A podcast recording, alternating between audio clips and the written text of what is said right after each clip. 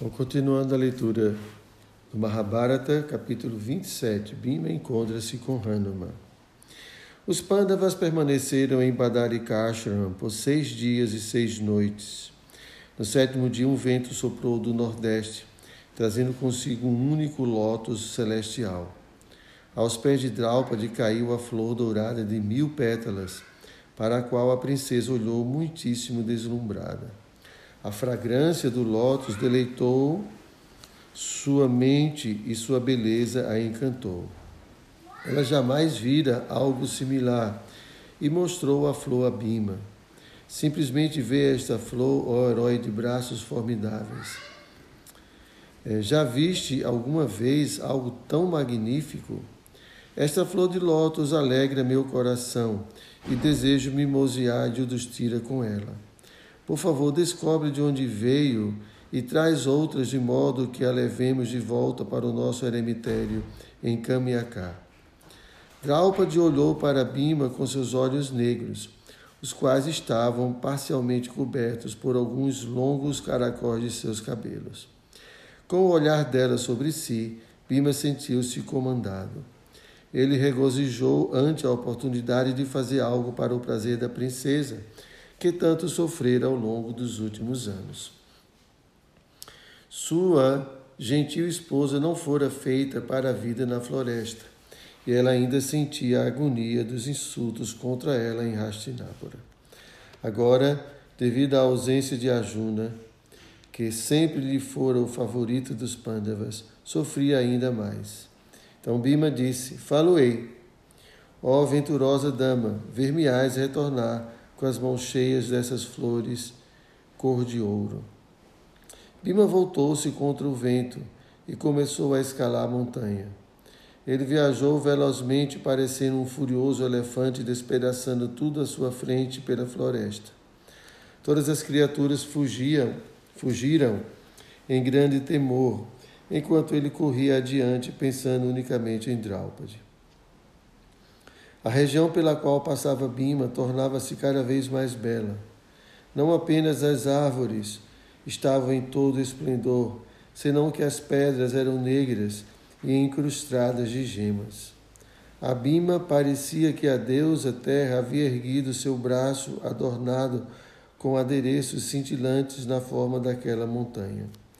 Bima sentia uma brisa refrescante abanar seu corpo o que fazia seu vigor crescer. Em todas as direções via inúmeros Gandavas e Sidas divertindo-se nas encostas da montanha com suas consortes, as garbosas donzelas celestiais, as quais voltavam suas belas faces para o Pândava, que passava velozmente. Bima varria a encosta conforme corria procurando em toda parte pelo lótus, mas não o encontrava. Ele continuou montanha acima, urrando em empolgação em relação ao seu próprio poder e força. Ouvindo o barulho estrondoso, animais ao longe aterrorizavam-se. Os tigres das montanhas deixavam suas tocas e também corriam temerosos. Alguns ousaram atacá-lo, mas ele golpeava sem dificuldade para longe de si enquanto continuava desbravando. Ele erguia elefantes e jogava-os sobre outros elefantes, abrindo o caminho. Bima em seguida chegou a um pacoval, o qual adentrou com força descomunal, quebrando algumas das grandes árvores, golpeando-as com seus braços e coxas. Ele prosseguia bradejando, e seus brados agora se misturavam aos gritos dos animais atemorizados. O tumulto causado por ele viajava por quilômetros. Repentinamente, Bima notou aves aquáticas erguendo-se ao céu, não muito longe, horrorizadas pelos estrondos. Entendendo que certamente havia água por perto e que, pressupondo que aquelas flores de lótus cresciam na água, colocou-se em direção àquelas aves. Logo avistou um aprazível lago com incontáveis lotos e lírios, no qual mergulhou e nadou como um elefante ensandecido. Refrescado e liberto da fadiga, saiu da água e soprou um som terrível de seu buzo. Examinando os lotos, no entanto, percebeu que não eram iguais àqueles desejados por Draupadi. Ele então disparou mais uma vez montanha acima. Ele ouviu um barulho deveras alto bem à sua frente. O som ecoou ao redor de toda a montanha e fez com que os pelos de Bima se arrepiassem. Ele correu adiante a fim de ver o que poderia haver produzido semelhante som, momento no qual encontrou um imenso macaco no caminho. Macaco este que se encontrava a golpear o solo com sua longa cauda assim e assim fazia a terra tremer. O macaco era refugente assemelhava-se a uma cadente colina de cobre. Ele tinha ombros largos e cintura fina, sua face brilhava como a lua cheia, e por trás de seus lábios delgados, Bima podia ver dentes afiados e brancos como pérolas. Vendo-o obstruir seu caminho como uma colina, Bima urrou para ele. O macaco, nada obstante, não pareceu impressionar-se. Ele abriu lentamente seus olhos avermelhados e olhou para Bima com indiferença. Por que me despertastes de meu sono? Estou doente e mereço tua bondade.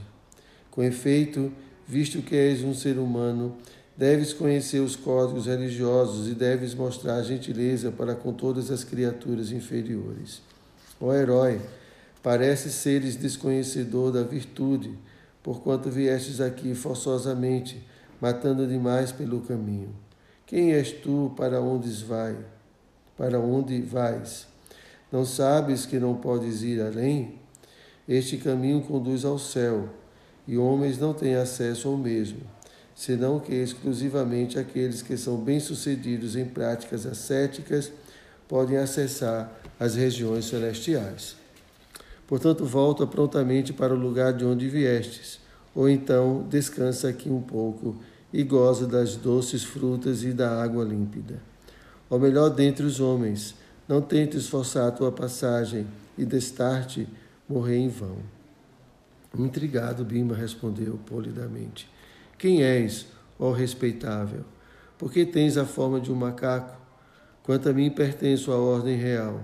Sou descendente de Curo e filho do rei Pando, e nasci na dinastia lunar, fruto da união de Kunti e Vaio. Meu nome é Bima. Sou um mero macaco, não te permitirei passar. Vai-te embora neste momento, a fim de que não te encontres com a, a destruição. Bima viu sua ira despertar-se. Quem era aquele bugio? Ó oh, macaco, não te peço permissão alguma. Tampouco estou interessado em ouvir teus pensamentos no concernente à minha extruição. Sai do caminho ou experimentarás a força de minhas mãos. O macaco, ainda falando em uma voz apática, disse: Estou doente, logo não consigo mover-me. Se tens de transportar-me, passa por cima de meu corpo. Ah, se tens de transpor-me, passa por cima de meu corpo. Bima balançou a cabeça. Como posso passar por cima de ti, sabendo que a onipresente super-alma, o Senhor de todos, reside em teu coração, assim como no coração de todos os seres, não o posso desconsiderar. Pima olhou com atenção para o macaco, o que o fez pensar no grande Hanuman, o devotado servo do Senhor Rama. Seria ele? O macaco Hanuman, todavia, vivera em uma era distante. Como poderia ainda estar vivo? Isso significaria ter a idade de quase um milhão de anos. Não, isso não era possível. Bima prosseguiu. Se eu fosse ignorante da superalma, eu saltar-te-ia, bem como toda a montanha, tal, qual, tal como Hanuma pulou por sobre o oceano. O macaco voltou-se para Brima com olhos arregalados. Quem é esse Hanuma que pulou por sobre o oceano? Dize-me se conheces sua história. Ele foi meu irmão, gerado pelo Deus do vento e dotado de inteligência e força. Ele foi o melhor dos macacos e é celebrado no Ramayana.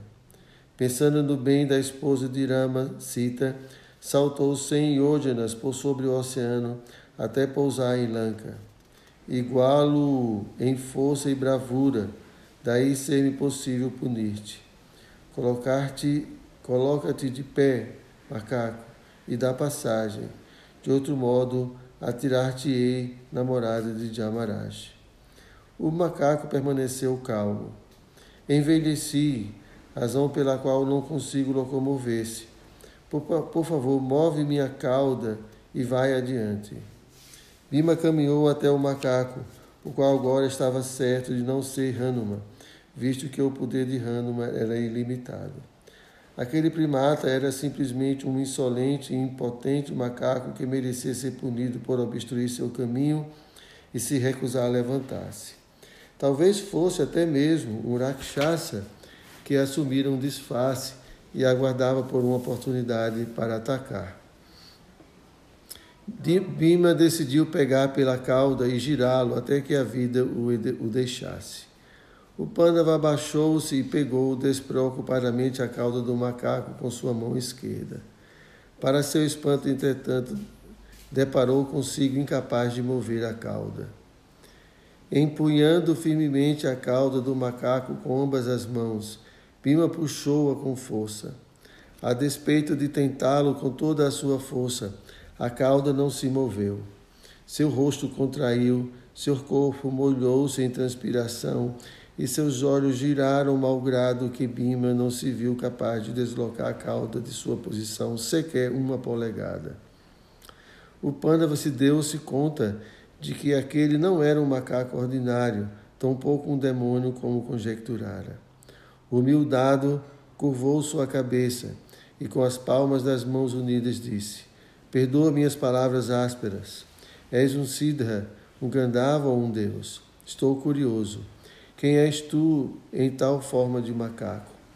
Busco por teu refúgio e indago-te na disposição de um discípulo. Se tua identidade não é um segredo, peço-te o obsequio de revelá-la, de revelá-la este que se endereça a ti. O macaco ergueu seu tronco. Ó castigador dos inimigos, como estás curiosos, curioso, responder-te-ei o que perguntas. Para teu saber, sou o filho da vida do universo, Vaio, nascido do ventre de Queixare. Sou o macaco chamado Hanuma, o qual mencionaste. Embasbacado, Bima ouviu Hanuma é narrar a famosa história do Ramayana, narrativa esta já conhecida pelo Pandava. Quando Hanuma concluiu, lágrimas escorreram dos olhos de Bima, que se atirou ao chão em reverências. Uma vez novamente de pé, dirigiu-se ao líder dos macacos, tomado de felicidade. Ninguém é mais afortunado do que eu, porquanto agora vejo meu afamado e poderoso irmão. Ó grandioso, tenho apenas um desejo, por favor, mostra-me a forma com a qual transpuseste o oceano em um salto. Uma vez que eu, faça, que eu faças, hei de ter completa fé em teu verbo. Hanuma retorquiu. Aquela forma não pode ser vista nem por ti, nem por outrem, pois quando saltei por sobre o oceano, tudo era muito diferente do que é hoje. Tratava-se de uma, de uma diferente era, na qual tudo era maior. Agora em Kaliuga está prestes a começar, que está prestes a começar, tudo se encontra reduzido. Não mais me é possível exibir aquela forma descomunal, porque todos, todo ser tem de submeter-se aos ditames do tempo, e eu não sou exceção.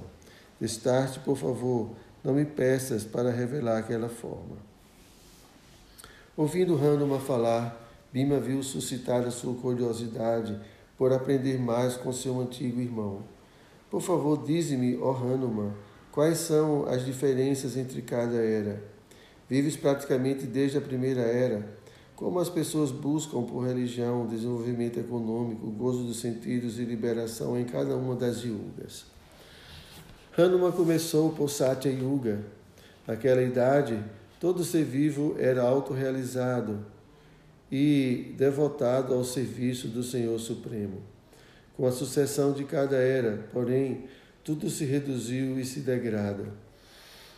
A virtude que é inteiramente manifesta na primeira era reduz-se em um quarto a cada era.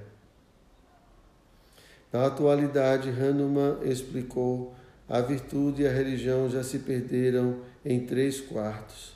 Até o fim de Kali Yuga terão desaparecido por completo.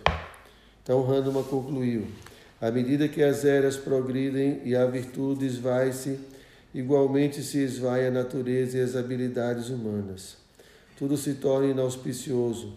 Nesta era, mesmo os atos religiosos produzem resultados contrários. Como então posso mostrar a forma com que saltei pelo grande oceano? E mesmo se o pudesse, por que um homem douto como és deveria pedir algo tão desnecessário?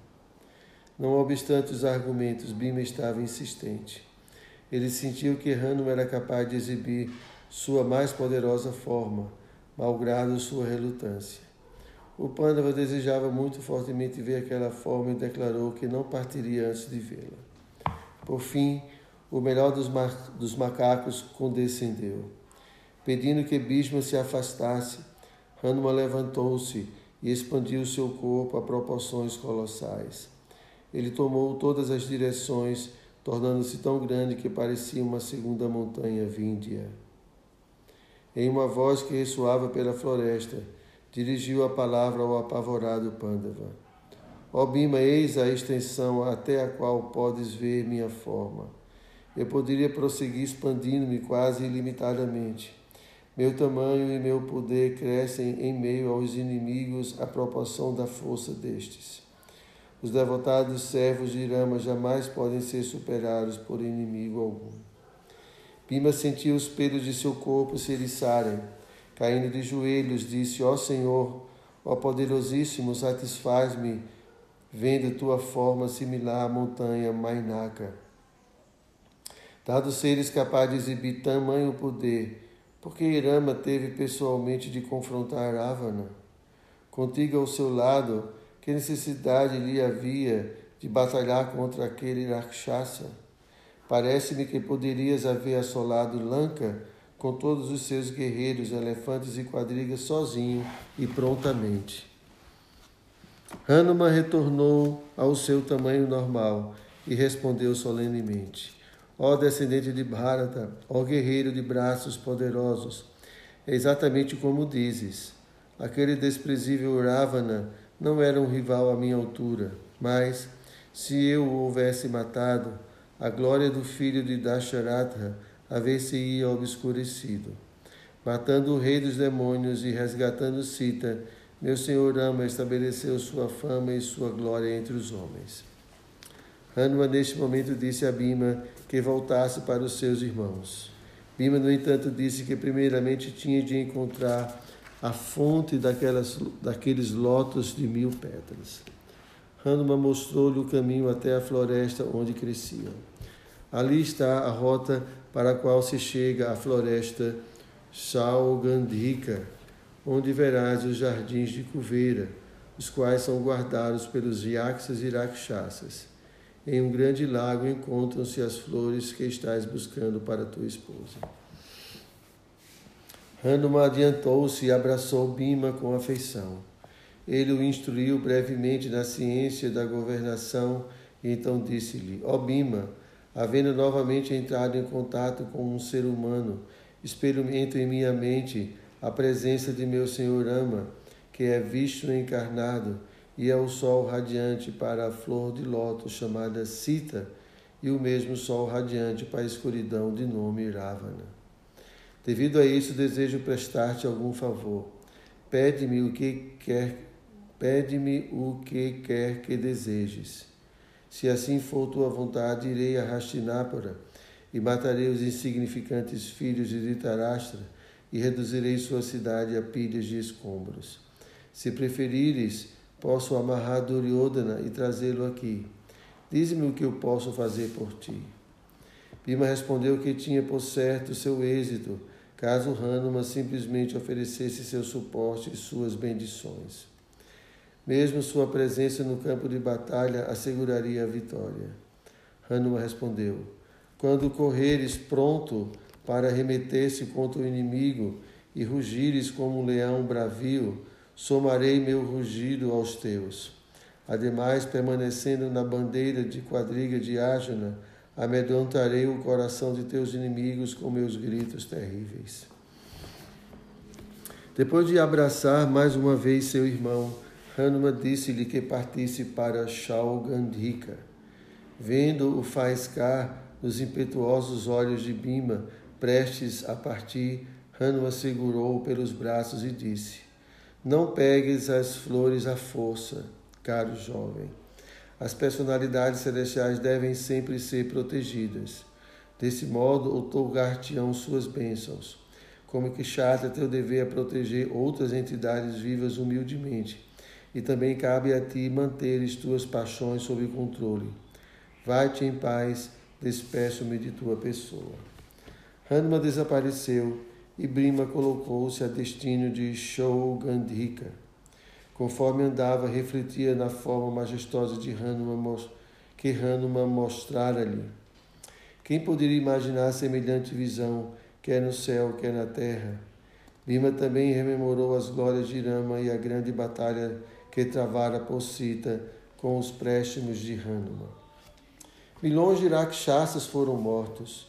Bima sabia que uma peleja similar guardava os Pandavas, peleja na qual participaria novamente onipotente Senhor, a original pessoa suprema. O mundo estava prestes a ver varrido do, de elementos indesejados.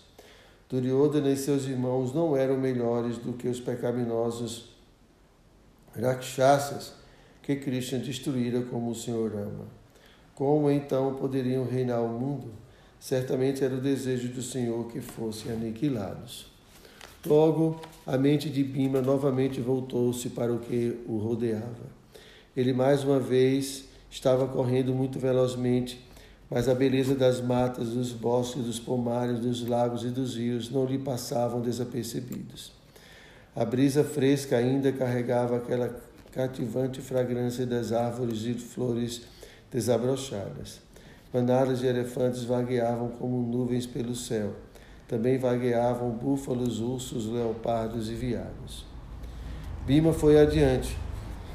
Logo após o meio-dia, chegou finalmente à região Shaugandhika.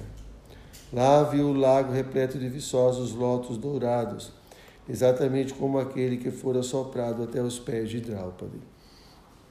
Cisnes nadavam sobre o espelho d'água e outros pássaros aquáticos misturavam-se a eles, todos produzindo sons deleitosos. O lago parece ser nutrido por fontes montanhescas que mergulhavam nele em cascatas que cintilavam ao sol. Um dossel de árvores verdes e douradas que dançam gentilmente com a brisa provém sombra ao longo das arenosas margens do lago. Pilhas de pedras preciosas avistam-se aqui e ali. Além do lótus de mil pétalas, outras graciosas flores, de coloração azul escura, desabrochavam sobre talos feitos de gemas vaidúria. A mente de Bima foi roubada pela beleza daquelas flores. Contudo, os milhares de guardas e axas e rakshasas que Kuveira ordenara protegerem seu lago viram Bima ali chegar. Eles foram até ele e seu líder gritou: Quem és, ó refugente? Por que viestes aqui trajando pele de viado e ao mesmo tempo portando armas? Somos os Krodavachas, guardiões deste lago. Sou Bimacena, filho de Pando. Vim junto de meu irmão mais velho, Dharmaraj, para Badarikasha. Lá também está minha querida esposa, Draupadi. A brisa levou-lhe um excelente, um excelente lótus de Shaugandika, e ela pediu-me que lhe levasse mais. Ó vigias da noite, vim aqui destar-te de sorte a satisfazer aquela fidalgo de atributos impecáveis, pois seu desejo é-me sempre uma ordem. O Rakshasa deixou o seu chusso sobre o chão e objetou. Ao melhor dentre os homens, este local é onde Cuveira mais gosta de descontrair-se. Humanos não podem divertir-se aqui, tampouco podem levar as flores e frutas deste lugar. Somente as personalidades celestiais são autorizadas a desfrutar deste lago. Outros que o tentem, desrespeitando o Senhor da riqueza, certamente são destruídos. visto que deseja escolher o lótus pertencente à cuveira sem a permissão deste, como te, como te podes dizer, irmão de Dharmaraj? Não procedes com um ato, com um ato ímpio. Antes, solicita permissão de Cuveira e somente então adentra o lago. Bima mostrou indiferença em relação ao aviso. Ele tinha pouca consideração pelos rakshasas e certamente não seria instruído por eles quanto ao que fazer. Completamente esquecido do conselho de Hanuman, empunhou sua massa e vociferou: Ó Rakshasas, não vejo o ilustre ver aqui, e mesmo se o visse, não mendigaria por estas flores. A mendicância não figura entre os deveres de um kshatriya. Em todo caso, este lago se fez nascer sobre a montanha e pertence a todos. Cuveira não o criou, tampouco criou as flores de lótus. Por que então eu deveria pedir-lhe permissão? Havendo assim falado, Bima mergulhou no lago e começou a reunir em sua mão o lótus. Os Krodhavachas foram em sua direção, bradando que descontinuasse seu roubo, mas Bima ignorou-os. Segundo seu entendimento, as flores eram propriedade daquele que as criara, Deus, e não propriedade de algum Deus menor. Bima considerava ter tanto direito sobre elas quanto o tinha Cuveira. O Pandava sabia que antes de dá-las a qualquer outro alguém, oferecê-las-ia primeiramente ao Senhor. Vendo Bima pegar as flores a despeito de suas advertências, os guardas superiores comandaram os demais: Apanhem-no, detenham-no, amarremo-lo. Os rakshasas adentraram as águas rasas e Brima preparou-se para combatê-los com sua massa em mãos. Massa esta incrustada de ouro e similar à massa de Jamaraj. Bima respondeu vociferadamente: Preparai-vos para enfrentar-me. Os guardas cercaram Bima, que girou sua massa contra os rakshasas que o fechavam em um cerco. Heróico e destemido, o filho de Vaio era devotado à retidão e à verdade, razão pela qual nenhum inimigo seria capaz de rivalizar suas proezas. Ele matou centenas de Krodavachas, começando com o principal deles. Muitos deles caíram dentro d'água com suas pernas e seus braços quebrados. Bima tornou-se um furioso ciclone. Tamanha era a sua fúria que os rakshasas mal eram capazes de olhar para ele enquanto lutava. Pávidos começaram a fugir, subindo aos céus. Vendo os guardas equipa, equipararem, equiparem, vendo os guardas esquiparem, Bima baixou sua massa e continuou a colher flores de lótus. Ele bebeu a água inconspurcada, a qual tinha sabor similar a néctar celestial e a qual restaurou suas forças. Enquanto colhia as flores mentalmente, ele as presenteava a Draupadi. Os Krodhavachas, tomados de horror, correram de volta à cuveira e disseram-lhe o que transcorrera. O Deus apenas sorriu e disse: Deixai Bima pegar tantos lotos quanto queira para Draupadi eu já estava ciente de que viria. Após o verbo de seu mestre, os guardas retornaram ao lago e viram Bima divertindo-se sozinho em suas águas, com um grande número de flores de lótus na margem próxima a ele. Eles observaram-no em silêncio, mantendo uma distância segura.